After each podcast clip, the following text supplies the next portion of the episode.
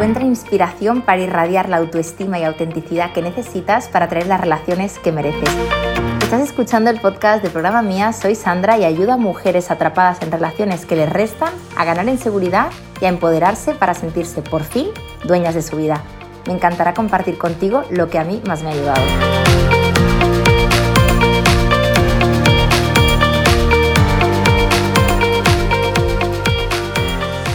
Hoy te quiero explicar la historia de Ángela. Ángela era una mujer muy potente, bastante dura de roer, decidida, con fuerza, con garra. Aparentemente era una tía que dices, wow, Cuidado con Ángela, que esta los tiene cuadrados, por así decir, para que me entiendas. Entonces, bueno, el problema de Ángela es que topaba una y otra vez con hombres pues que estaban a medio hacer. Y no quiero que me malinterpretes, quiero que entiendas qué significa esto de hombres a medio hacer. Pues que no estaban a su altura, que eran inmaduros, que les faltaba un vuelta y vuelta, vaya. No que fueran malas personas, simplemente pues que eran hombres que no podían ofrecerle a Ángela aquello que ella pues estaba necesitando, aquello que para ella era normal, etcétera, etcétera, etcétera. Entonces últimamente Ángela estaba saliendo con Nacho y era un chico que era muy divertido, muy de la coña, pero Ángela estaba un poquito cansada de su inmadurez. No sabía cómo, pero había conversaciones pues que Nacho no las seguía. Cuando Ángela estaba hablando de un tema serio, Nacho bromeaba. Cuando Ángela le intentaba confesar una intimidad o alguna necesidad que era aparentemente profunda, pues Nacho le quitaba hierro intentando hacer una coña, intentando pues ridiculizarla. Y el pobre de verdad no lo hacía con mala fe, pero es que no llegaba a más. Es que para él el mundo interior de Ángela era como, vamos, como la odisea del espacio. Es que no entendía nada. Para Nacho la vida era muchísimo más sencilla. Entonces Ángela buscaba en él esa conexión, esa intimidad, ese entenderse, esa afinidad entre dos personas, una conversación pues quizás con un tono más sereno o más serio, no porque estuvieran hablando de nada turbio, simplemente pues Ángela estaba buscando en él a ese hombre maduro que ella anhelaba.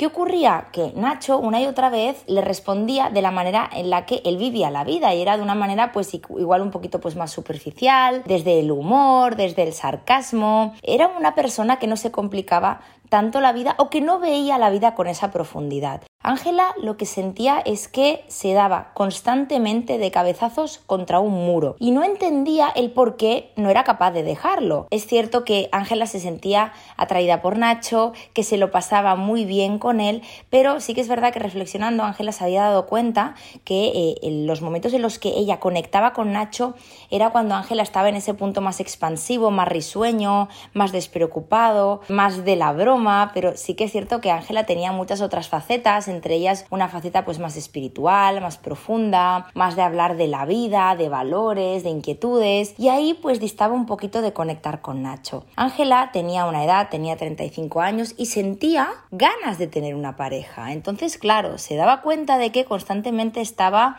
de alguna manera poniéndose paros en las ruedas con el hecho de seguir quedando con Nacho. Ya te digo, Nacho le aportaba en esos pequeños momentos, pero lo que quería Ángela era una pareja que en todas esas facetas le pudiera llenar. Así que Ángela una y otra vez intentaba dejar esa relación, pero por H o por B ocurría algo que siempre hacía que volvieran a estar juntos. Volvían a verse, volvían a sentir esa química, esas risas. Ángela pues quizás estaba más alejada del último golpetazo que se llevó en esa conversación con él y bueno pues volvían a acostarse, volvía a ver ese feeling y al día siguiente pues ese mensajito y luego otro, pero al cabo de muy poco, cuando Ángela volvía a querer interactuar, encontrar en él esa profundidad que ella anhelaba, pues veía que era imposible. Entonces vuelta a empezar, era como, ostras, otra vez y es como que Ángela ponía los ojos en blanco, en plan, madre mía, pero es que ¿por qué narices tengo que aguantar esto? La última vez que Ángela decidió cortar por lo sano fue un día en que ella le estaba explicando a Nacho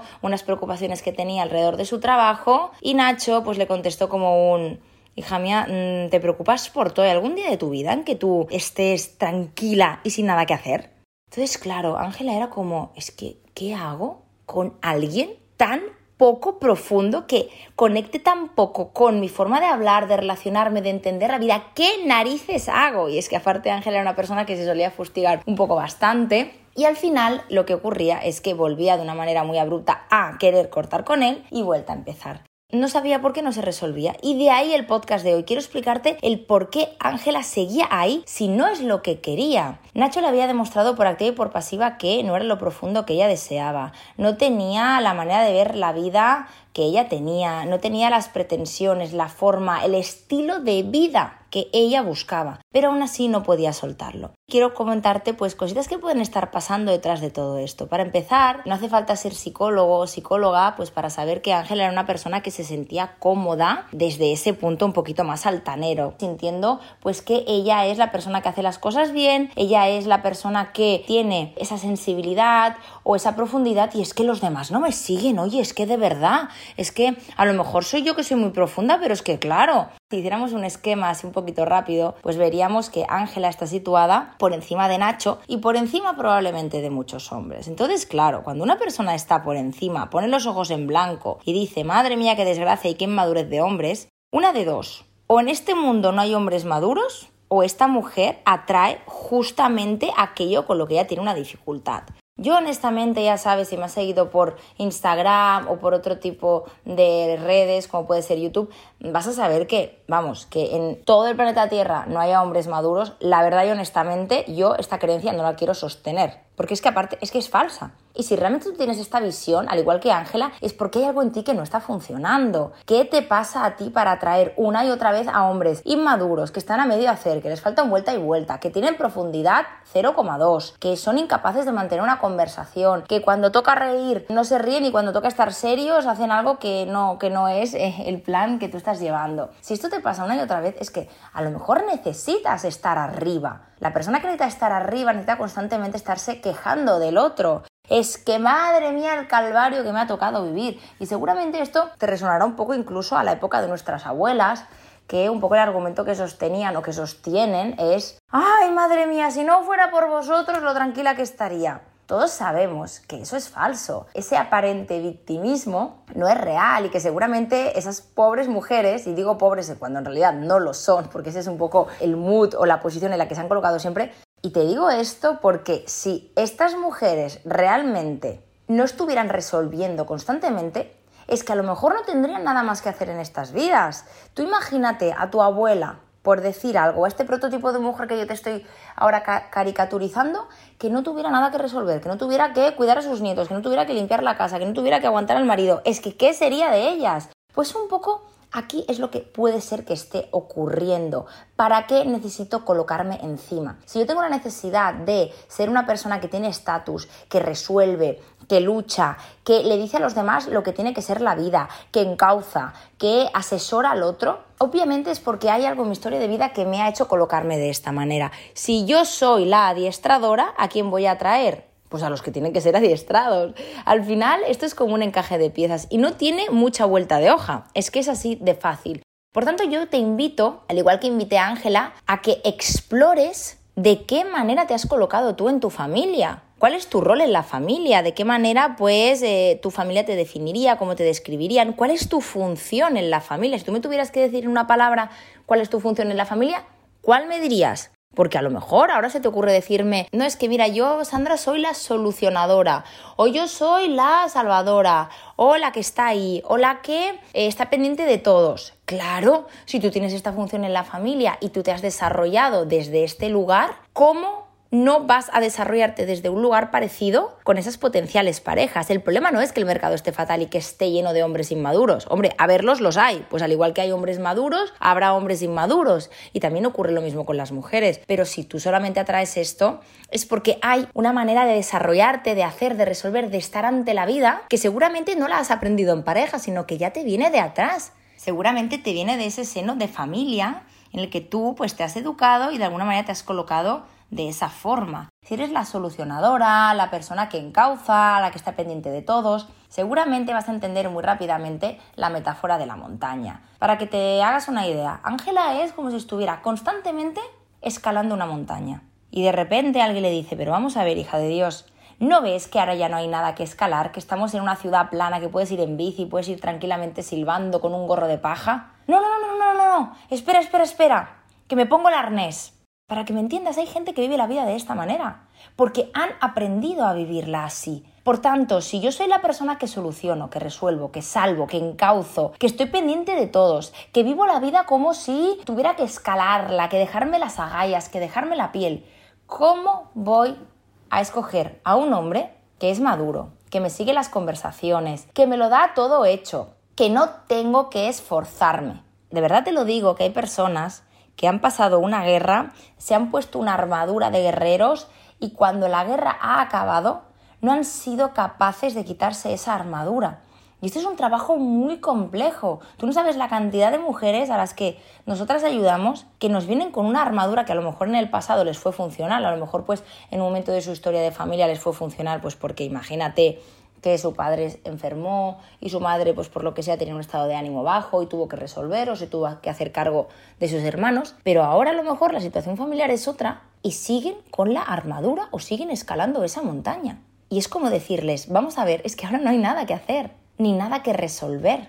Claro, ¿qué ocurre? Que cuando yo le decía esto a Ángela, Ángela me rebatía, ya bueno, pero es que no es del todo así, porque mi familia sigue dependiendo de mí, siguen buscándome a mí para resolver las cosas. Sí, sí, sí, sí, pero ¿qué te pasa a ti si sueltas? Pues que mi familia se estrellaría. ¿De verdad crees que tu familia es tan inútil como para no poder vivir sin ti? Esto cuesta muchísimo y es una barbaridad de complejo poderlo reconocer, ver a nuestros familiares y a las personas de nuestro entorno con el estatus que tienen. La gente de nuestro alrededor es capaz y muchas veces nos hemos convencido de que no son capaces y con tu actitud estás de alguna manera retroalimentando su incapacidad. Si yo constantemente le estoy diciendo al otro lo que tiene que hacer, de alguna manera le estoy diciendo, tú solo no puedes, me necesitas. Es que, tío, es que tú sin mí no vas a llegar a ningún lado. Y de ahí tengo un poco la caricatura de Ángela, que es un poco el prototipo de esta mujer que es muy vulnerable por dentro, pero bueno, se disfraza de esta aparente prepotencia, ¿no? Porque en el intento de resolver la vida a los demás, no se tiene que ocupar de la suya. Y ahí es donde está el verdadero reto. Seguramente los familiares de Ángela podían vivir sin ella. Yo un día le pregunté a Ángela, honestamente y con la mano en el corazón, ¿qué ocurre si no eres imprescindible?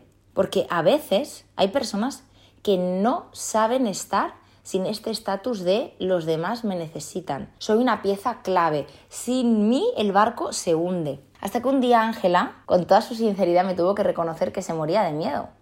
Que ella necesitaba ser esa pieza clave en la familia y también con los hombres. Y que sí que es verdad, que dejaba los ojos en blanco mirando hacia arriba y resoplando, quejándose de ellos, pero es que ella misma era la persona que buscaba ese tipo de personas a las que restaurar, cambiar, limar, pulir, por tanto, claro, Obviamente no es casual que ella se encontrara una y otra vez con diamantes en bruto, que yo le llamo, ¿no? Era como, sería majísimo si fuera más maduro, si tuviera otra relación con su madre, si tuviera otros horarios, si no utilizara estas bromas tontas cuando estamos hablando de cosas serias.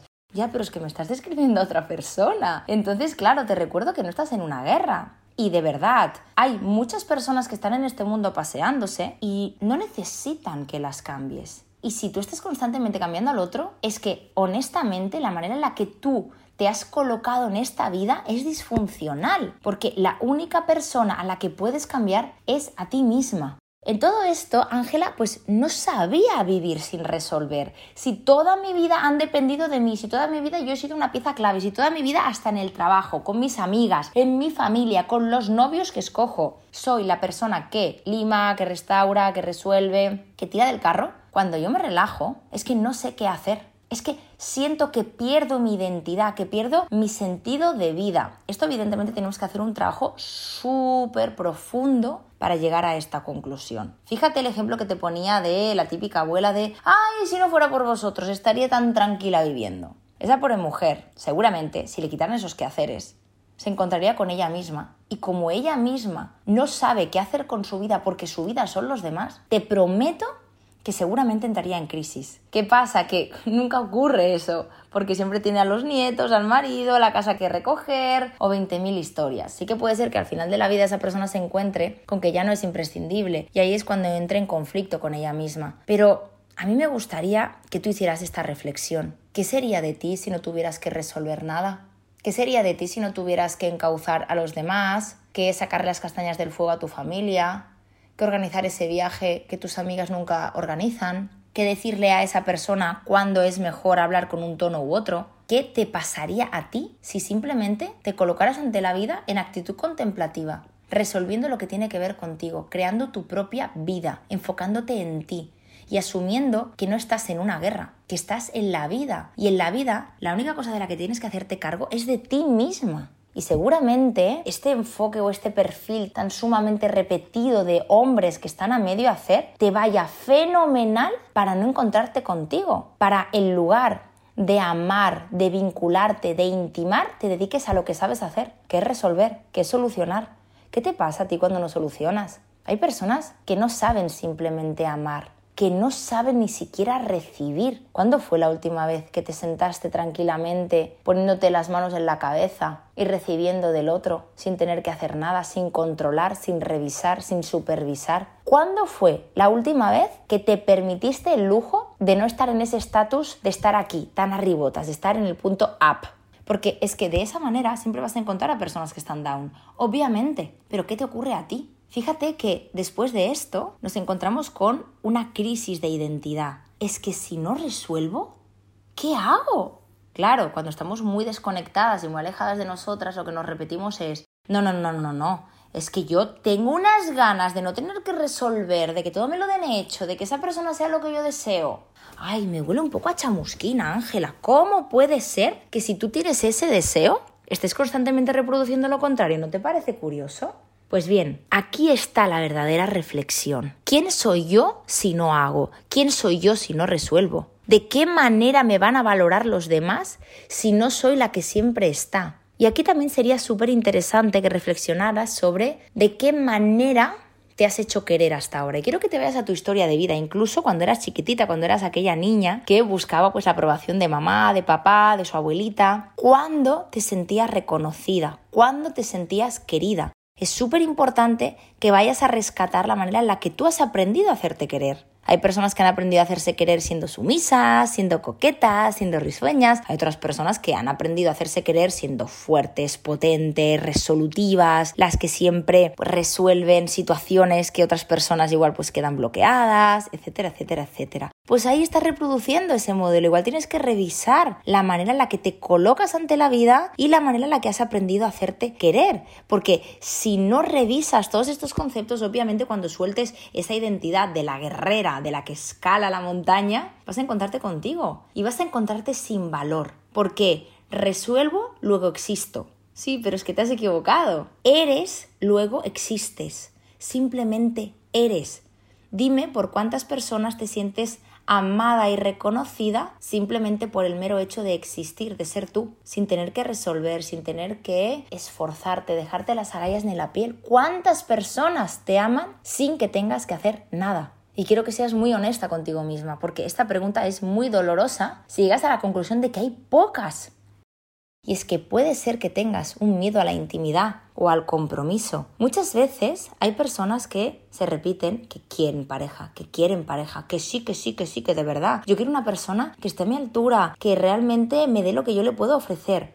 Pero si eso no ocurre, es porque hay algo que nos estamos dejando. Y muchas veces, cuando estamos resolviendo, fíjate que no estás mirando a la persona a los ojos, intimando, no te estás desnudando en cuerpo y alma delante del otro, simplemente estás resolviendo te estás colocando como la persona paciente, rescatadora, resolutiva, que está encauzando al otro. Pero eso no es una relación simétrica en la que dos personas se miran profundamente a los ojos, intercambian anhelos, deseos, la vida, alegrías, penas. No, no, no, no, no. Tú estás constantemente con el dedo acusatorio señalando al otro y desde esa tesitura te prometo que no estás realmente intimando desde tu esencia. Estás en el ego, estás en esa máscara, en esa función que te resulta útil, cómoda, conocida, aunque sea disfuncional y ahora te estés escuchando este podcast y la quieras cambiar, pero hasta ahora te estaba resultando útil, porque por lo menos era tu zona de confort. Y por último, para acabar con este podcast, quiero hablarte de algo que también le planteé a Ángela en su momento. Y antes de que te haga la pregunta, ponte tu manita en el estómago y siente el calor de tu manita en tu barriga. Y quiero que me escuches bien. ¿Realmente te sientes merecedora de ese hombre maduro que esté a tu altura y que te pueda ofrecer el amor que tú le puedes dar? ¿Realmente te sientes merecedora que simplemente siendo tú haya esa persona a tu altura que quiera compartir un proyecto de vida contigo? Y me quedo unos segunditos callada para que conectes con la sensación, porque la cabeza te puede decir misa, pero si tu estómago no siente que seas merecedora de esa persona que esté a tu altura, a la que no tengas ni que arrastrar, ni que rescatar, ni que modelar, ni que pulir, de verdad te digo que no va a llegar. Así que puede ser que el gran ejercicio sea que te encante quién eres, no lo que haces, que te guste tu esencia, no tu personaje. Espero que te permitas ser quien tú eres y que dejes los bártulos, dejes la capa de Superwoman, dejes el arnés, dejes esa llave inglesa que siempre te acompaña y te permitas, por lo menos a lo largo de esta semana, a ver quién eres tú y qué es de tu vida si no resuelves. ¿Qué te pasará a ti si no resuelves? Hasta aquí el episodio de hoy. Si te ha gustado este podcast, compártelo, puede que a alguien le venga bien. Y si quieres estar al día de todo mi contenido, sígueme en el Instagram de Programa Mía y te veo en el siguiente episodio con más amor propio y empoderamiento para ti.